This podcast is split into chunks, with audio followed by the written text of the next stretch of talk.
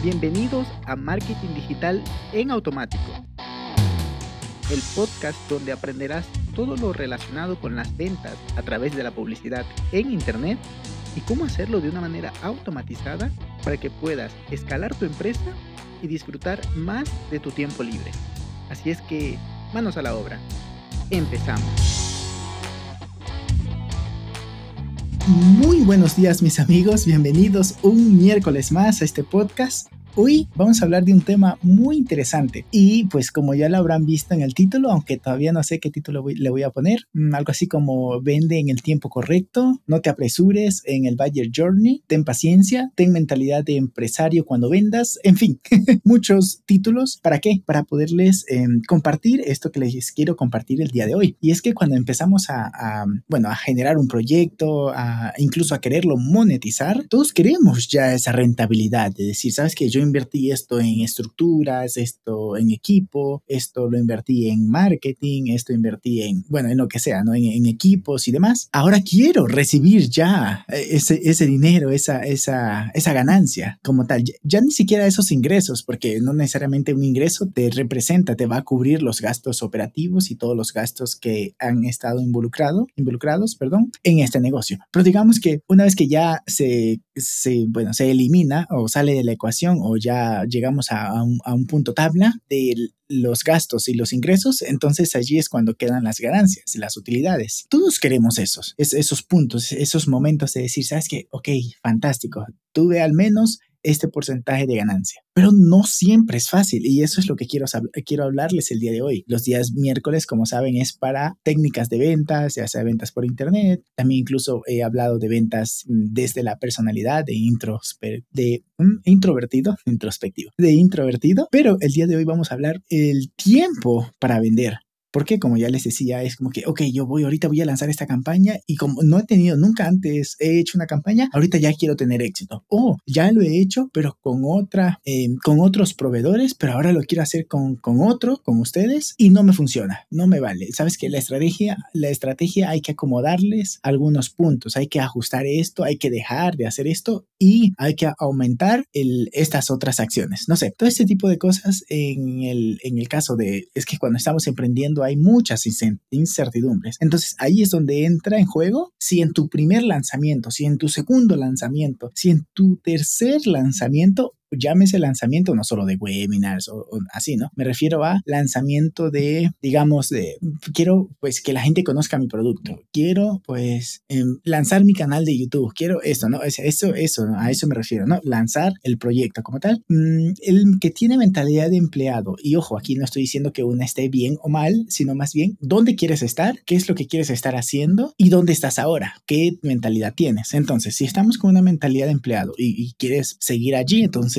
Mm, pues lo que te va a servir son marcos mentales como, ah, mira, yo voy a trabajar de lunes a viernes de 8 a 5 y el fin de mes me pagan el 31, como máximo el 1. O sea, tú ya tienes ese, ese mundo muy bien establecido y está bien, está bien. Pero en cambio el empresario es, yo voy a trabajar lunes, martes, miércoles y jueves de pronto hasta el viernes, de pronto hasta el sábado, hasta el domingo, 14 horas al día, o ya tengo en una etapa más avanzada mi negocio y puedo trabajar 6 horas nada más de lunes a jueves y lo demás ya tengo equipos y tengo sistemas creados de tal manera que puedo delegar mucha de la parte operativa del negocio e incluso tener más empresas. Pero eso es en, un punto más avanzado. Eh, en un punto inicial, el emprendedor, para no hablar de empresario, el emprendedor va a vivir mucha incertidumbre, el empresario también, pero en, en esta parte inicial, porque no tenemos estadísticas previas. Sabes que yo voy a lanzar esto y no sé si voy a vender. Allí es donde entra en juego la mentalidad correcta de emprendedor. Decir, ok, no me funcionó. Mm, podría echarme para atrás, pero no. Sabes que debo mejorar mi estrategia. De pronto debo identificar bien, bien, bien, bien el Buyer Journey. Tengo ya un episodio hablando sobre el Buyer Journey, pero para decírtelo brevemente, es el, el, el viaje que va a tener tu posible cliente hasta que se convierte en un cliente. Otra cosa es el onboarding, que ya tengo pendiente, anotado para hacer un, bueno, ya hice un, un, un podcast de cómo automatizaron el onboarding, pero como tal el concepto de onboarding no lo he cubierto, pero es básicamente el cuando ya alguien es tu cliente, ¿no? O tu nuevo empleado. Es el proceso en el cual lo llevas desde que él te contrató hasta el punto donde él quiere llegar o donde tú lo puedes acompañar. Que puede ser el empleado que llega y dice, pues ese es el onboarding em, em, empresarial, ¿no? Que llega y dice, sabes que tú vas a usar esta computadora, aquí se imprime, aquí hablamos así, utilizamos Slack, em, se prohíben los romances. Yo trabajaba en una empresa donde prohibían los romances internos, chingue su madre, ¿cómo es eso? O sea, hasta me prohíben de quién enamorarme, no mames. Entonces, pues, todo ese tipo de onboarding va dentro de, de, esa categoría, pero también va el onboarding con el cliente. ¿Sabes qué? Ya firmaste el contrato, ya hiciste la transferencia, entonces tienes que darnos los accesos a esta parte donde nosotros vamos a trabajar y ya, por ejemplo, ¿no? en, nuestro caso que es tienes que darnos acceso al Business Manager, al Facebook, bueno, al Facebook Business Manager, al WordPress, de pronto a Campaign y alguno que otro software. Entonces, Allí es donde entra, bueno, me fui de, del tema de onboarding, volvamos al Valle Journey. El Valle Journey, en cambio, es los touch points que va a tener tu cliente, es decir, los puntos de contacto. Te vio en un anuncio, te vio en un, en un video de YouTube, te vio en Instagram porque ya te empezó a seguir, ve tus historias, recibió un email tuyo, escucha tu podcast como tú que estás escuchando mi podcast y te lo agradezco en gran manera por escuchar este podcast. En serio que me gusta mucho este tipo de contenidos, al igual que mi canal de YouTube, que si no me sigues en YouTube, pues me puedes buscar como Peter Briones y por allí estoy. Pues bien, entonces, qué manera de hacerse te hallo, ¿no?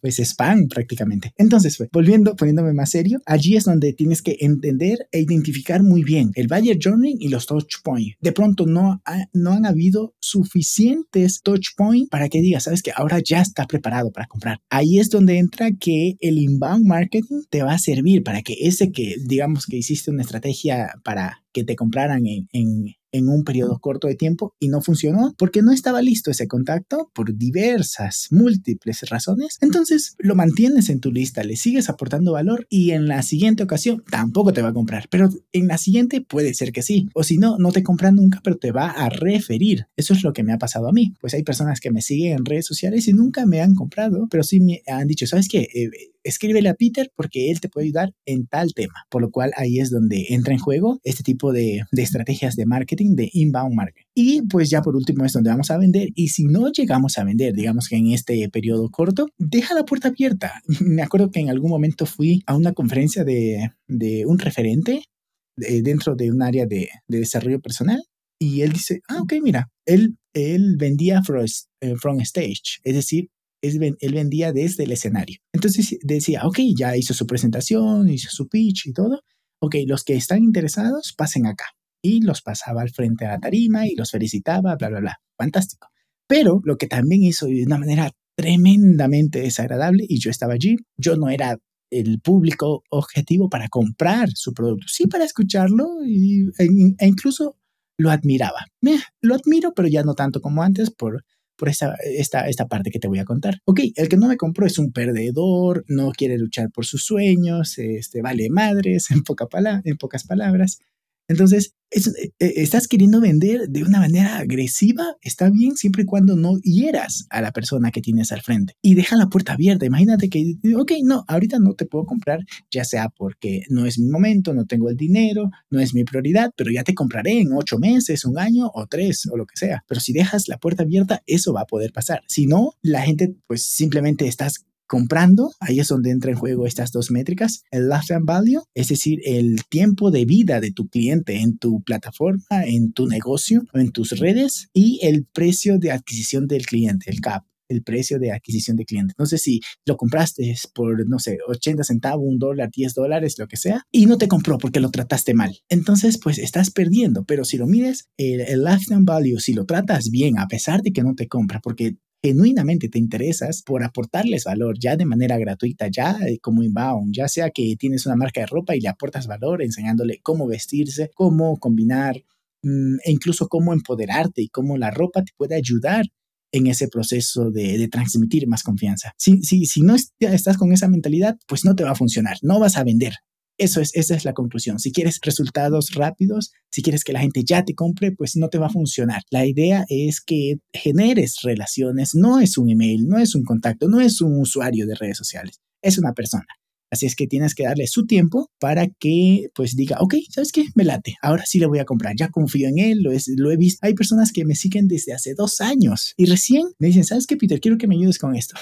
Ay, pues encantadísimo de la vida. Pero pues ya somos amigos. A ver, hay personas que a veces me escriben, pero siempre ven mis contenidos, pero a veces me escriben, ¿no? Entonces ya los tengo identificado. Y dicen, ¿sabes qué? Yo te escribí hace ocho, me pasó. Ya te escribí, ¿cuándo fue la última vez que me escribió? Como en en el 2019 y hace un par de semanas hablamos. O sea, es impresionante por lo que allí está. Trabaja las relaciones, deja que el tiempo de venta sea el correcto y tu negocio, aunque al inicio no venda mucho, si vas con esta mentalidad, llegará al punto que dirás, como dice el libro de la ciencia de hacerse rico, ¿dónde estaba todo esto? El libro lo menciona en el capítulo, creo que en el 3, que habla de, de Broadway, de, no sé si le llama así, Broadway, Broadway, Broadway, así le llama. Es, es, es el síndrome Broadway, que en 1900 y algo la gente iba a esa ciudad a triunfar en el mundo de, de la cinematografía, de las películas y era muy difícil. Entonces muchas de las personas se rendían, se rendían, se rendían. Pero llegaba un punto en que si tú dabas ese último paso, llegabas a tu meta. Pero es como, ok, ya, no,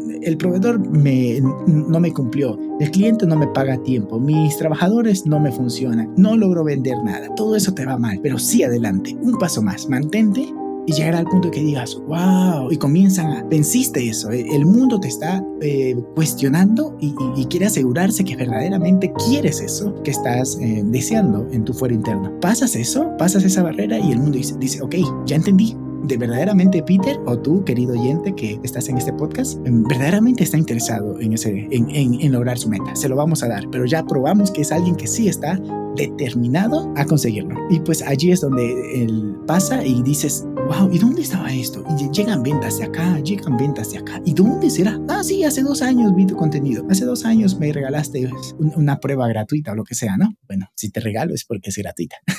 en fin, eh, con esto ya voy terminando. Espero que sea un podcast de utilidad, más que todo a nivel de mentalidad, que lo apliques, que lo tengas esto como un marco mental para tus negocios si estás empezando o si eres un empresario ya con recorrido, pero de del mundo tradicional, que sepas que cuando te pases al mundo digital te va a pasar lo mismo. Como dicen en México, me encanta aprender modismos, dicen te va a cargar el payaso. Pero si estás dispuesto a pasar ese punto que menciona el libro de la, del, del Piense y hágase rico, dije antes la ciencia de hacerse rico, perdón, Piense, eh, Piense y hágase rico de Napoleon Hill, pasas eso, ese punto Broadway que le llama en el libro, pues llegarás al punto que diga, oh my God, y esto del marketing digital funciona de una manera espectacular. ¿Por qué? Porque estuviste dispuesto a pasar ese proceso de aprendizaje. Poco más que decir, un abrazo digital, compártelo en tus redes sociales si te pareció interesante este contenido y nos escuchamos el día viernes con una automatización chulísima. Chao, chao. Y hasta aquí el episodio de hoy. Sé que esta información va a ser de gran utilidad para tu negocio, por lo que te pido que lo implementes y lo compartas con alguien que sepas que también le va a ayudar. Gracias y hasta la próxima.